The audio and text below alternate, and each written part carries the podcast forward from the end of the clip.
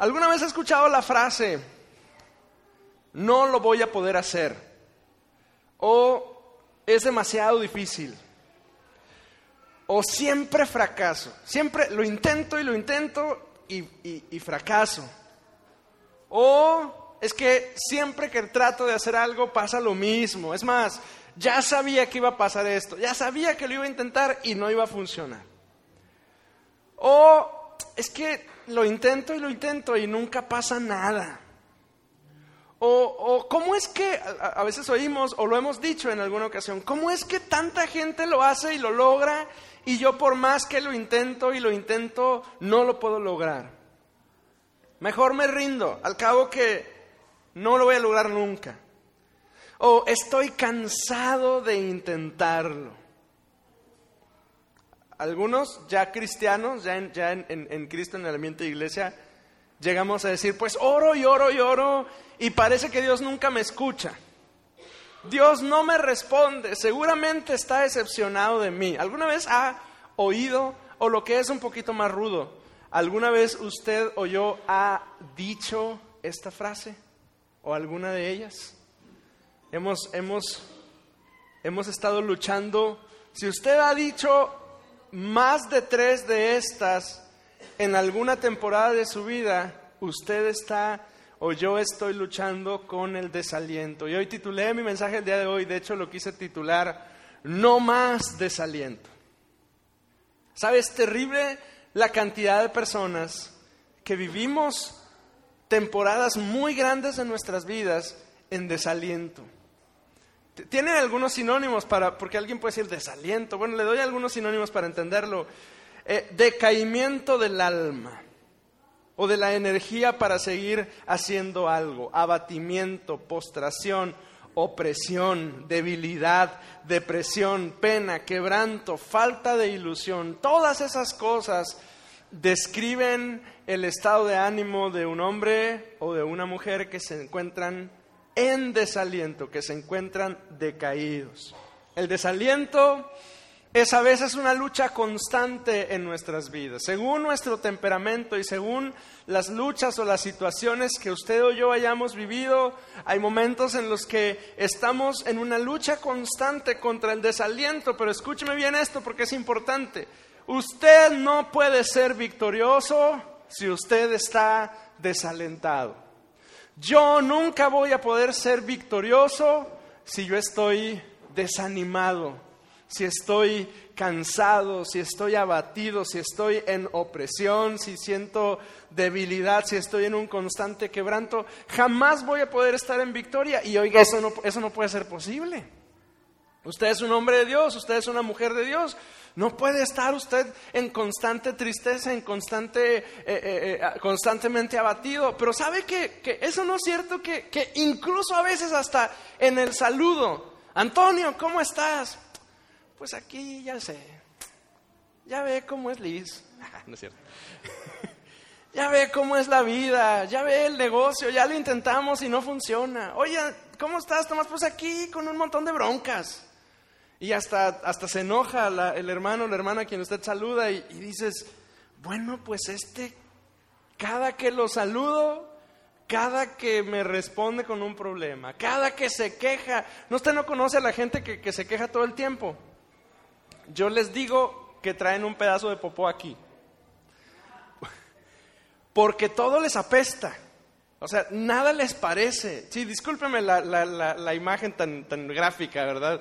Eh, pero, pero hay gente que nada les parece, nada les gusta, todos están en su contra, todos están buscando hacerles daño, todos están tratando de golpearles, nadie les, les favorece. ¿Conoce gente usted así?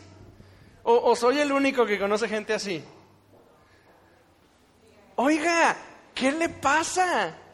Lo que pasa es que este hermano, esta hermana probablemente están y han estado durante una buena temporada de su vida luchando con el abatimiento, con el desaliento, con la tristeza. Y usted y yo no podemos, si usted es un hombre de Dios, si usted es una mujer de Dios, usted tiene que vivir en victoria. Pero el desanimado, diga conmigo fuerte, el desanimado, diga conmigo fuerte, el desanimado no vive en victoria. Ok, entonces hoy quiero compartirle algunos principios para vencer el desaliento. Algunos, algunas claves, algunas ideas que, que creo que pueden ayudarle a usted y a mí para vencer el desaliento. Y el primero de ellos es que el principio del desaliento es la condena. El principio del desaliento es la condena. El principio del desaliento es la condena. Una persona que se siente condenado es una persona que va a luchar constantemente con el desaliento.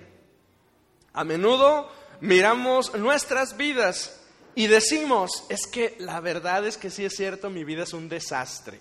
Y más cuando tenemos historia atrás, más cuando tenemos unos cuantos pecados difíciles de contar con los cuales todavía luchamos o cuyas consecuencias todavía nos persiguen, muchos de nosotros decimos, no, la verdad es que sí, yo soy un caso, yo soy un caos, yo soy un desastre, mi vida no puede mejorar, estoy mal. ¿Conoce a alguien así usted? A menudo miramos nuestras vidas y, vemos lo que hicimos y los errores que cometimos y las cosas que hicimos mal y nos sentimos condenados. Quiere decir que sentimos que la mala vida que llevamos es una consecuencia de las cosas malas que hicimos y que ya no tenemos remedio. Eso se llama condena. ¿Quién es alguien que está condenado? Es un hombre o una mujer que están en la cárcel y que están pagando una pena porque cometieron un delito y se dictó una sentencia contra ellos. Ese es alguien condenado. Entonces, cuando usted está luchando con el yo soy de lo peor, cuando usted le está luchando con el yo soy un caos, mi vida es un desastre porque yo hice tantas cosas malas que ya no tengo remedio, cuando usted constantemente tiene ese pensamiento, le tengo noticias. Usted está condenado. Usted está luchando constantemente con la condena. Pero la condena por nuestros pecados no nos puede definir. Eso es, lo que nos hace diferentes a las personas que no tienen esperanza. Usted y yo tenemos esperanza. Somos hombres y mujeres que hemos sido redimidos con la sangre de Cristo. Por lo tanto, tenemos esperanza. El que define nuestras vidas es Dios y no nuestras circunstancias. Y si usted y yo elegimos vivir bajo pensamientos de condenación, usted va a estar derrotado todo el tiempo. Fíjese lo que dice Romanos capítulo 1 y me voy a ir brincando algunos versículos, pero le invito a que busque en su Biblia Romanos, perdón, Romanos capítulo 8. Romanos capítulo 8. Búsquelo en su Biblia, por favor.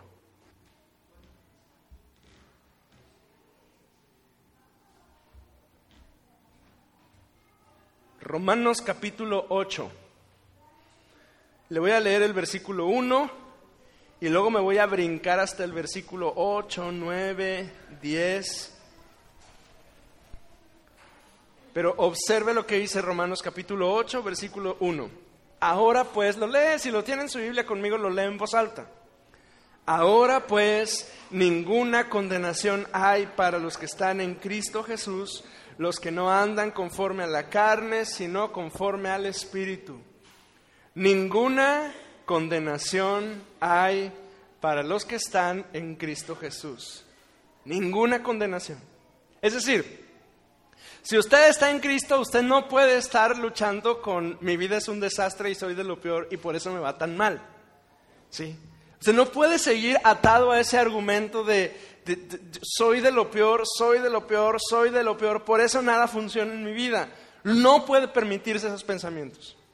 Y lo tengo que decir muchas veces porque yo sé que esa es una lucha que tenemos usted y yo.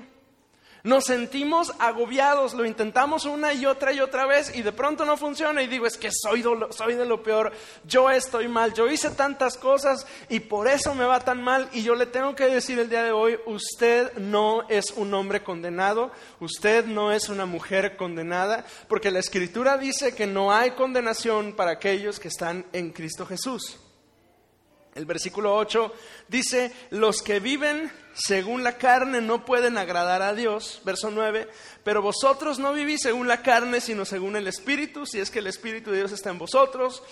Y si alguno no tiene el Espíritu de Cristo, no es de él, pero si Cristo está en vosotros, el cuerpo en verdad está muerto a causa del pecado, pero el Espíritu vive a causa de la justicia.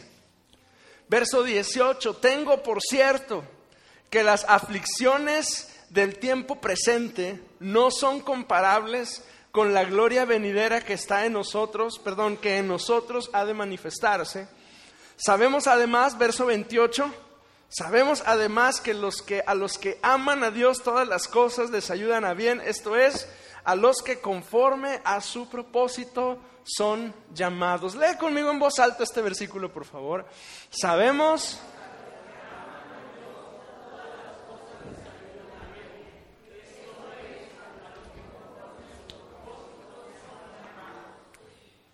¿Usted ha sido llamado por Dios? ¿Usted ha recibido el llamado de Dios en su vida? Entonces, todo lo que haya en su vida, las cosas buenas, los logros, los avances, pero las cosas malas, las enfermedades, las tristezas, las pruebas, todas las cosas a usted le van, a ayudar para bien. O sea, no hay circunstancia que, que llegue a un hijo de Dios que sea por maldición porque usted es un hijo de Dios, por lo tanto, todo lo que ocurre en su vida le va a bendecir. Dios se va a encargar de transformarlo en bendición. Si Cristo no te condena, no te condenes a ti mismo. Dígaselo al que, al que tiene junto a usted. Si Cristo no te condena, deja de condenarte a ti mismo. Si Cristo no te condena, Carmen, no te condenes a ti mismo. Si Cristo no dice, ah, ya llegaste, Juan Carlos, ahorita te va a ir mal por, mira, porque hiciste esto y te fuiste de borracho, pero, pero fue hace cinco años, Señor. Pues sí, pero te fuiste de borracho, y hiciste aquello, y golpeaste a aquel, y te peleaste, ahorita te va a ir mal. Cristo no hace eso. Qué bueno que no lo hace. Porque Juan ha sido cristiano toda su vida, dudo que alguna vez se haya puesto borracho, pero conozco dos, tres aquí que a lo mejor sí. Pero sabe, si Cristo no te condena por lo que tú hiciste, ¿por qué te condenas tú? Tú fuiste llamado con un propósito. Repítele estas palabras a tu alma. No hay condenación si estoy en Cristo. Tú has sido redimido por la sangre de Cristo. El Señor te tomó. Tú eres, tú eras el hijo pródigo que andabas muy mal, que sí andabas muy mal, que estabas despilfarrando la herencia, que estabas haciendo barbaridades. Pero sabes que eso ya pasó. Eso sucedió en el, en el, pasado lejano y en cuanto tú llegaste a, los, a la mesa del Señor, a la casa de tu Padre, Él te alcanzó y te abrazó y te redimió y te restauró y te cambió la ropa andrajosa que tenías y te puso ropa nueva y te puso un anillo en la mano y ahora eres su hijo. Dejemos de pensar que estamos condenados. Porque si eso está en mi mente, voy a vivir en vergüenza, voy a vivir en derrota, voy a vivir en desaliento toda mi vida.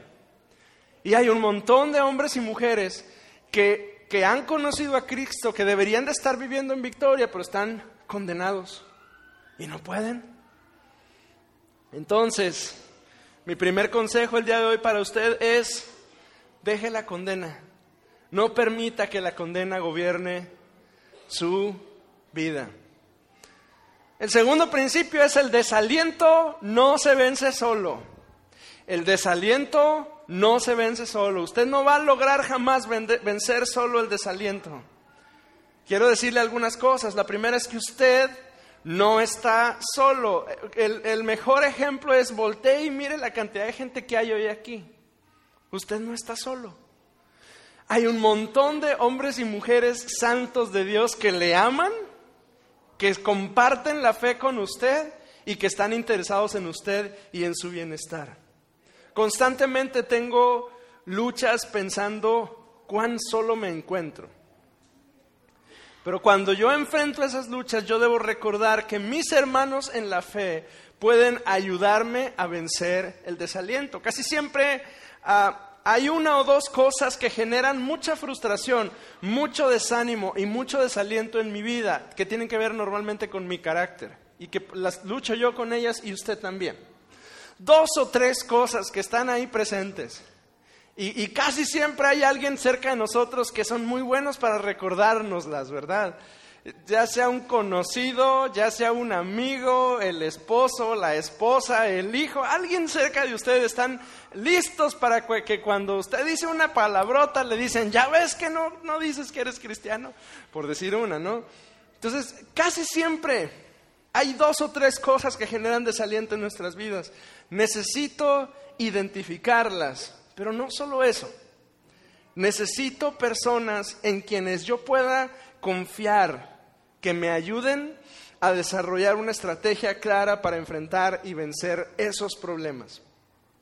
Toma acción. Si tú has identificado que tú te desanimas a razón de un pecado recurrente en tu vida, si tú has observado que hay una situación en tu vida que te genera desaliento porque caes una y otra y otra vez, te tengo dos noticias. La primera es que si no haces nada, nunca vas a vencerlo. Si tú crees que solito puedes, no has podido hasta ahorita y vas a seguir sin poder. Necesitas ayuda. Necesitas rodearte de dos o tres hermanos o hermanas en la fe que te ayuden a vencer, que puedas identificar esa situación y que te permitan eh, eh, ellos hablarte y decirte esto es lo que está pasando. Necesito identificar esas áreas de mi vida y saber que no estoy solo y que mis hermanos alrededor de mí son quienes eh, puedo confiar en ellos y me van a ayudar a desarrollar una estrategia clara para enfrentar y vencer el problema. Toma acción, rodéate de hombres y mujeres fortalecidos en Cristo. La mayoría de las veces, escúcheme bien, que he caído, ha sido cuando más solo me he encontrado. La mayoría de las veces que el desánimo y el desaliento han llegado a tu vida, han sido porque te encontrabas solo. Porque no había ni un solo amigo piadoso alrededor de ti que te dijera, Hugo, ¿qué onda? ¿Por qué no vamos a la iglesia juntos? que te dijera, Tomás, ¿por qué no fuiste hoy? Paso por ti el domingo. Es más, ¿cuál el domingo? Mañana. Y te vienes a hombres. La mayoría de las veces cuando el desánimo nos ha golpeado es porque nos encontrábamos solos, porque nos aislamos, porque nadie estuvo cerca de nosotros. Pero nadie estuvo cerca de ti, no porque nadie quería. Nadie estuvo cerca de ti porque eventualmente te aislaste y me aislé de todo el mundo. Entonces, el desaliento se vence cuando me doy cuenta que no estoy solo. No permitas el desaliento y menos permitas ser aislado. Congrégate. La iglesia se reúne no porque el lugar tenga algo especial, porque después de todo Dios está en todas partes. Nos congregamos porque es en la compañía de los santos donde mi vida es fortalecida y recargada. Anoche andábamos en algún lugar y, el, el, indicador de la gasolina de mi carro, andaba yo, mi esposa y mis hijos, el indicador de la gasolina estaba ya, ya pegándole la reserva. Y estábamos dando vueltas, estábamos en un lugar y luego en otro, y hubo un momento en el que, en el que Agustín se puso todo nervioso y, y dijo, es que ya no tienes gasolina, papá, ¿cómo vamos a llegar a la casa? Y, yo volteé con Agustín y le dije, Agustín, tranquilo, vienes conmigo. Tú no tienes por qué preocuparte por gasolina porque, lo ¿eh? Yo traigo dinero para comprar gasolina. Y si no trajera dinero, traigo tarjeta para meterla y comprar gasolina. ¿Cuál es el problema? Pero él estaba angustiado porque era de noche y se le estaba acabando la gasolina al carro. ¿Cuántas veces se nos ha acabado la gasolina y estamos angustiados, y no estoy hablando de la gasolina del carro, estoy hablando de la gasolina de tu corazón. Estamos angustiados, estamos preocupados, y te angustias porque quieres. ¿Sabes? Porque tienes un papá que en cuanto levantas la mano, viene y te recarga y te da mucho más de lo que necesitas. Pero vivimos angustiados y preocupados cuando lo que necesitas es recargarte, sabes, congregarnos es una de las formas en las que nuestro tanque se, se rellena. Mi vida solo es recargada en la compañía de los santos. Llegar a este lugar y encontrarme con mis hermanos y hermanas que están animadas, eh, que viven en la fe del Hijo de Dios, me ayuda a conectarme con Dios y a vencer.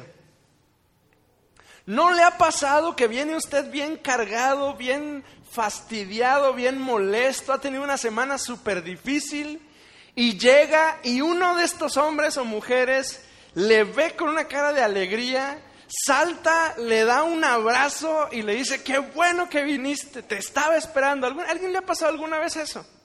¿Y no le ha pasado que ese pequeño acto le anima, le fortalece? Todo el estrés, toda la preocupación que usted tenía, de pronto se van porque mi hermana Alicia le da un buen abrazo y un beso de abuelita y, eso llena su corazón. Porque algunos de sus hermanos con, todo el amor de Cristo vienen y le abrazan y le animan. Es que esas cosas pasan cuando usted se congrega, pero también le ha pasado, porque me ha pasado a mí, porque aunque no lo crea, y yo llevo algunos años de pastor, pero antes de ser pastor yo me congregaba en una iglesia y hubo una temporada en la que me dejé de congregar. Y cuando uno se deja de congregar, nuestras vidas se, se apagan, nuestro, nuestro ánimo decae, nuestro corazón ya no responde como debería responder, dejamos de ser compasivos, dejamos de ser sensibles. ¿Soy el único que le ha pasado eso? Yo creo que no. Pero congregarnos es una manera en la que Dios nos fortalece, nos ayuda a conectarnos con Dios. El Salmo 133, versículos 1, 2 y 3 dicen, mirad Cuán bueno y cuán delicioso es habitar los hermanos juntos en armonía. Es como el buen óleo sobre la cabeza, el cual desciende sobre la barba, la barba de Aarón, y baja hasta el borde de las vestiduras. Como el rocío de Hermón que desciende sobre los montes de Sión. Y la última parte del versículo 3 es la clave para nosotros. Porque allí envía Jehová bendición y vida eterna. Es en la comunión de los santos donde Dios envía su bendición y donde yo soy fortalecido. Ahora, el desaliento necesito evitar la condenación, el desaliento necesito em, eh, eh, eh, darme cuenta que estoy rodeado de gente, necesito vencerlo sabiendo que no estoy solo, pero, pero además, para poder vencer el desaliento, yo necesito refugiarme en Cristo. Cristo es la fuente de paz y vida. Él puede ayudarte en medio de cualquier circunstancia. Busque conmigo, por favor, el Salmo 27, versículo 14.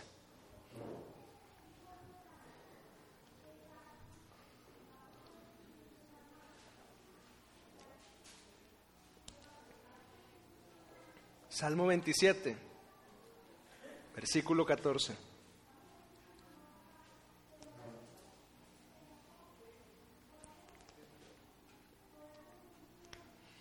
Dice, espera al Señor, esfuérzate y aliéntese tu corazón. Sí, espera al Señor. El corazón solo va a encontrar aliento y fortaleza cuando usted está confiando en su Señor. O sea, la, gente puede animarnos, nuestros amigos pueden ayudarnos, pero la verdadera fortaleza que permanece y nos levanta de una situación terrible solo la encontramos en nuestro Dios. Yo platicaba hace unos días, ya ve que está, está, las noticias nos están dando estas, estas historias terribles de, niños muy pequeños que, que han, han, sido atacados y demás. Y platicaba yo con mi esposa y le decía, yo, yo no, no me imagino la pérdida de un hijo. Yo, yo, tengo un amigo que perdió una niña cuando tenía apenas como unos seis meses por una malformación en su corazón. La tenían que operar, la operaron y de la operación nunca se recuperó. Y yo le digo a Lorena, y yo lo veo tan entero, y yo veo a su esposa tan, tan tranquila después de haber perdido a Sarita, su niña, y, y yo hablo con él y, sus palabras son, es que es el Señor el que nos ha fortalecido. es que las situaciones difíciles en la vida podemos buscar terapia y es correcto, podemos buscar ayuda y consejo y es correcto, pero la verdad es que el único que va a sacarnos del hoyo, a sacarnos del lugar más profundo, y usted lo ha vivido, es el Señor Jesucristo que le fortalece. Juan 16, 33 nos da una idea al respecto, búsquelo conmigo y se lo pueden poner en la pantalla. Juan 16, 36, estas son las palabras de Jesús cuando está despidiéndose de sus discípulos antes de ser entregado en, en, en, el, en el huerto de Getsemaní. Esta es la última cena. Juan 16, 33 dice, estas cosas os he hablado para que en mí tengáis paz.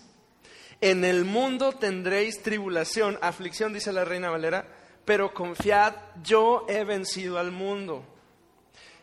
Y, yo leo estas, estas frases de esa frase de Jesús y yo resalto cuando Jesús dice, en el mundo tendréis aflicción.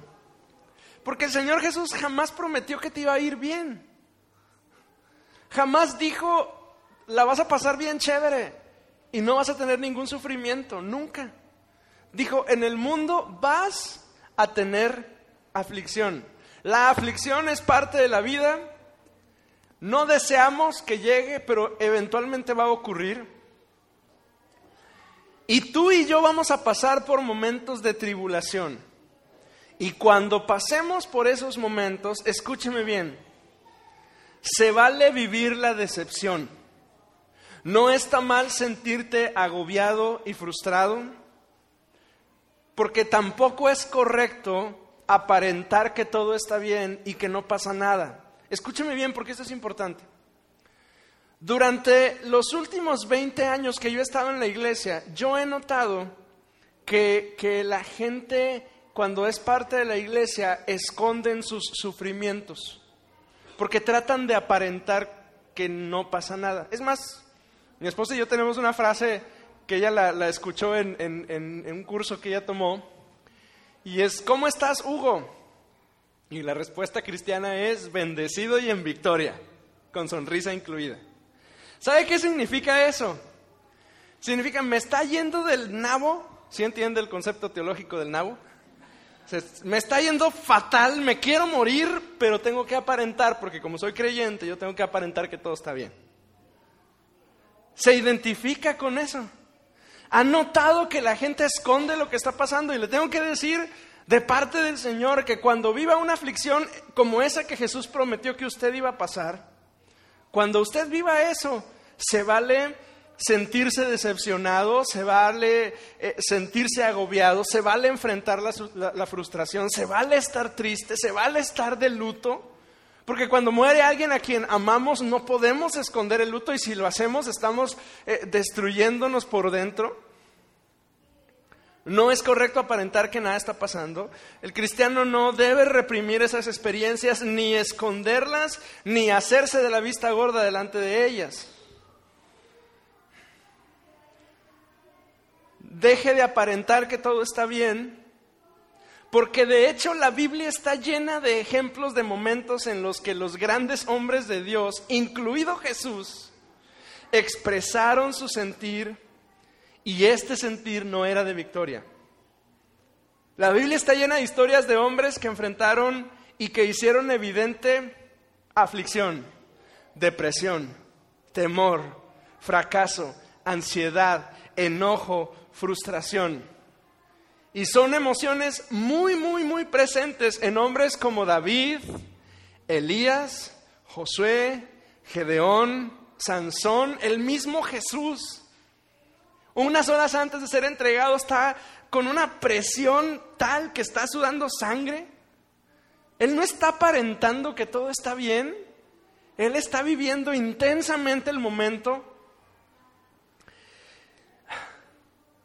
Y si ellos los grandes héroes de la fe vivieron momentos de desaliento.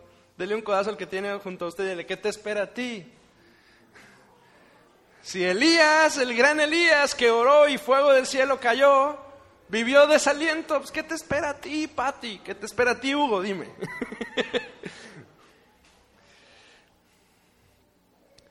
Lea conmigo el Salmo 42 desde esta perspectiva del desánimo, de la tristeza, de la aflicción. Porque este salmo, de hecho, lo escribe un hombre que está viviendo un momento terrible de aflicción. O sea, no lo escribe alguien que está victorioso, no lo escribe un hombre o una mujer que están en la iglesia cantando con gozo al Señor. Lo está escribiendo alguien que está escondido en una cueva, asustado de la vida, no quiere que nadie sepa dónde está y está preocupadísimo y asustadísimo. Salmo 42. Hay un, hay un, gracias Tomás, hay un canto que, que, toma estas palabras, pero imagínese usted en el peor momento de su vida, con gente que está eh, buscándole para matarle. Usted está escondido en algún lugar donde no quiere que nadie sepa, porque si saben van a llegar y lo van a matar. Usted está sufriendo de tal forma y entonces, entonces, no le preguntan cómo estás, y responde bendecido y en victoria. Entonces le preguntan, ¿cómo estás, Mario? Y Mario responde así, en una oración que viene de lo profundo de su alma diciendo, como el siervo. Como el siervo anhela las corrientes de las aguas, así suspira por ti, oh Dios, el alma mía. Mi alma tiene sed de Dios, del Dios viviente. ¿Cuándo vendré y me presentaré delante de Dios? ¿Sabe por qué está diciendo eso? Porque está escondido en, un, en una cueva, porque no puede venir a la casa del Señor para adorarle, tiene que hacerlo en algún lugar allá lejos. Dice, ¿cuándo lograré poder salir de este lugar para buscarte con libertad? Verso 3, mis lágrimas han sido mi alimento de día y de noche. No sé si a usted le ha pasado alguna vez que de día y de noche llora. Y está tan ruda la vida que la única respuesta que usted tiene ante eso es llorar, como, como dijo el, salmista, llorar y llorar. Que no puede hacer más que, que responder en llanto porque está súper preocupado y afligido. Bueno, así estaba este hombre. Mis lágrimas han sido mi alimento de día y de noche, mientras me dicen todo el día, ¿dónde está tu Dios? Porque además en medio de la aflicción, dos, tres vienen contigo, te llaman por teléfono y te dicen, pues no que tú eras un hombre de Dios, pues no que tú eras una mujer de Dios, pues no que tú muy acá, Dios y yo somos multitud, pues no que tú tan, tan, tan, tan salsa. Y vienen y te, y te picudean y te dicen, pues no, no, dijiste que Dios te iba a librar de esto. Verso 4, me acuerdo de estas cosas y derramo mi alma dentro de mí, de cómo iba yo con la multitud y la guiaba hasta la casa de Dios, con voz de alegría y de acción de gracias, con la muchedumbre en fiesta. O sea, se está acordando del día, como, como si hoy nos acordáramos de esta reunión y dijéramos, ¿cómo me acuerdo ese día que estábamos cantando tan felices? ¿Cómo me acuerdo de ese día que yo estaba dirigiendo a la iglesia en cantos al Señor y yo no puedo hacerlo? Pero vea el cambio del versículo 5.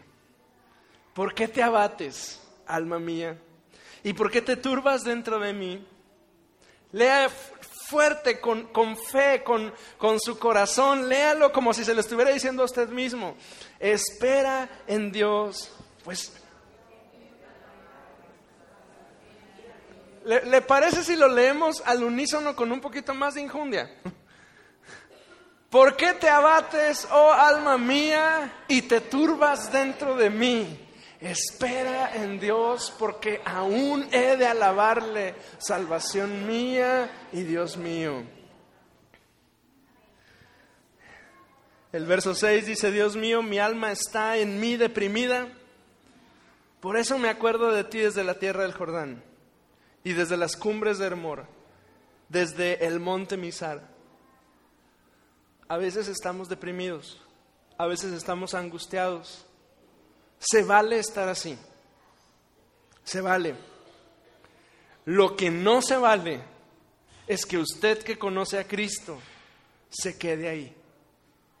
Eso no se vale. Se vale vivir en aflicción porque la va a vivir algún día. Y es más, a lo mejor en este momento alguno de ustedes lo está viviendo. Se vale estar afligido, se vale estar en tribulación, La vida llega y nos golpea y no tenemos control sobre ello. Lo que no se vale es quedarse ahí. Lo que no se vale es tener, llenarse de conmiseración y decir, pues, ay, qué triste mi vida, aquí me voy a morir. Eso no se vale. Porque aún el salmista, viviendo la aflicción que está viviendo, en el versículo 5 él se acuerda y dice, bueno, pero, pero todo esto es temporal. Sí estoy deprimido, sí estoy frustrado, sí estoy muy dolido, pero todo esto es temporal. Porque mi Señor me va a librar de esto. El desaliento solo se vence con la ayuda del aliento del cielo. ¿Usted se acuerda que en Génesis capítulo 2, cuando Dios está formando al ser humano, ¿se acuerda lo que Dios hizo? el versículo, eh, eh, el, pasaje nos, regala la imagen de Dios como si fuera un niño. ¿Usted ha visto a un niño jugando con lodo alguna vez? La cara de diversión que tiene el chamaco. Y usted está histérico, ¿verdad? Porque va a tener que lavar la ropa después de eso. Pero él está feliz. Génesis nos regala esa imagen de Dios tirado en el piso con sus manos formando a un hombrecillo. Y la Biblia dice que cuando lo terminó de formar, hizo algo. Dice que sopló aliento sobre él. Y entonces Adán vivió. ¿Se acuerda? Pues Romanos capítulo 8, que es un pasaje que ya lo estábamos leyendo hace rato, en el versículo 23 nos da un, un, poquito de luz sobre eso. ¿Sabe? Usted quiere, usted está desanimado y quiere salir de ahí. Espero que sí, porque nadie dijo que sí, pero me imagino que en su corazón dijo que sí. Si usted está desanimado, desalentado, sin, sin fortaleza, está cansado, está harto de la vida y quiere salir de ahí, el único que va a poder ayudarle es el aliento del cielo. Fíjese lo que dice Romanos 8:23. La primera parte dice, no, perdón, 26, discúlpame este, Gonzalo. Romanos 8:26 dice, de igual manera el Espíritu nos ayuda en nuestra debilidad. Y luego continúo porque ¿qué hemos de pedir como conviene? No sabemos, pero el Espíritu Santo intercede por nosotros. Pero este versículo 26 nos da una clave. Yo puedo vencer el desaliento cuando yo recibo el aliento del cielo en mi vida, el Espíritu Santo que viene y me fortalece. Se vale enfrentar aflicciones y a veces nos tiran y nos dejan en la lona. Y, estoy hablando con gente que ha experimentado el quebranto, con gente que ha vivido cosas difíciles en la vida, con gente que, perder un trabajo es lo, menos, o sea, eso es poca cosa. estoy, yo sé que estoy hablando con hermanos y hermanas en la fe que en este momento están luchando con problemas de salud, con problemas financieros muy difíciles, con situaciones que son muy difíciles de resolver se vale llegar a ese punto y a veces nos tira la lona. Lo que no se vale es quedarnos ahí. La primera razón por la que nos quedamos ahí es porque se nos olvida que Dios es el que nos ayuda. Además nos quedamos solos. Nos aislamos de todo mundo. No permitimos que alguien venga y nos vea, porque nos da pena. Porque si, si, si he sido golpeado por la vida, eso expone mi, mi realidad, expone mi naturaleza. Yo no quiero que la gente se dé cuenta cómo soy. Pero yo necesito a mis hermanos junto a mí que me ayuden, me levanten, me fortalezcan, que vengan y me digan, Hugo, ya estuvo, vámonos. Que vengan contigo y te digan, Martín, ya, levántate. Que vengan contigo, Ricardo, y te digan, ¿a quién golpeamos? Lo golpeamos los tres. Pero si yo me, quedo aislado de todos ellos, ¿qué esperanza tengo? No, no te quedes aislado. No dejes de congregarte. Dios bendice de formas que uno ni siquiera comprende cuando estamos aquí en la casa del Señor. Dios hace cosas en nosotros y en nuestro corazón, no solo cuando escuchamos la palabra, cuando tú hablas con alguno de tus hermanos, Dios completa tu vida y te fortalece y hace que tu, tu vida esté más lista para enfrentar pruebas y luchas adelante. porque necesitas a tus hermanos. Pero lo, lo último es, necesitas refugiarte en Cristo. El único que te va a ayudar a levantarte y enfrentar y vencer el desánimo es tu Señor. El único que te va a ayudar a levantarte y vencer y ser un victorioso es el Señor que vive dentro de ti. Pero lo tienes y lo tengo abandonado. Yo me siento capaz, yo me siento libre, yo me siento útil, yo puedo vencer. Yo quiero animarte el día de hoy a que oremos con ciertas cosas el día de hoy referente a esta idea del, del, desaliento. ¿Qué te parece? Quisiera animarte el día de hoy a que oráramos primero pidiéndole perdón a nuestro Dios porque nos mantenemos condenados. Porque las cosas malas que hemos hecho se quedan aquí en nuestra mente y en nuestro corazón y decimos, qué malo soy. Por eso me va mal. Sabes, no es cierto. No te va mal por lo que hiciste hace 10 años. Nada más necesitas pedirle al Señor que redima algunas cosas en tu vida y que ponga orden en tu vida. Y el Señor te va a ayudar. La segunda cosa es no permitas que la condenación marque la pauta y el rumbo de tu vida. No le des chance al acusador de recordarte cada día lo que eras, porque lo que eras, eso eras, no eres. El acusador viene y te dice aquello de donde saliste, pero tú no eres ese hombre ni eres esa mujer. Tú eres un hombre y una mujer redimidos por la sangre de Cristo. Dios te ha rescatado, eres su hijo. No dejes que el diablo te engañe haciéndote creer que eres un esclavo. Pide ayuda de tus hermanos, pero especialmente del Espíritu Santo, para vencer el desaliento. Quiero pedirte que inclines tu rostro, por favor.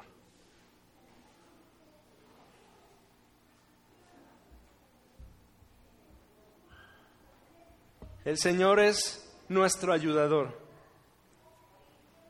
El Señor es nuestro Dios. Y aun cuando nos encontramos en la cueva abandonados, el Señor no te ha abandonado. Aun cuando piensas que no hay más ayuda y no hay más rescate y no hay más solución, tu Señor ahí está disponible para que incluso si caíste, te pueda rescatar. Incluso si tropezaste y te manchaste de lodo, Él viene y te levanta y te limpia y te dice, yo soy tu padre, tú eres mi hijo, levántate a caminar. Así como igualito de como lo harías tú con alguno de tus hijos si un día llegan y se hicieron pipí y tú lo agarras y lo limpias y le cambias la ropa y le das un abrazo y le dices, aquí estoy yo contigo. Ora conmigo, por favor, al Señor y dile conmigo al Señor, Señor, ayúdame. Estoy viviendo en una temporada de desánimo. Me siento afligido, me siento cansado, me siento que, que, las cosas no funcionan. Estoy atorado en un montón de cosas en mi vida, pero sé que tú eres Dios y que tú puedes ayudarme. Te necesito, Señor. Te necesito. Ayúdame, Señor. Si usted ora de esa forma, si usted está luchando de alguna forma con algún tipo de desaliento, de desánimo, de tristeza, de depresión, de pena, yo quiero animarle el día de hoy, acérquese a su Señor. Su Señor está aquí listo para abrazarle, listo para restaurarle, listo para levantarle. Acérquese hoy a su Señor y dígale con su corazón, Señor, te necesito. Jesucristo, te necesito. Tú eres mi Dios, tú eres mi Señor. ¿A quién iré? ¿A quién más puedo ir, Señor? ¿A dónde más? Ya me escondí en muchas partes y en todas me siento angustiado.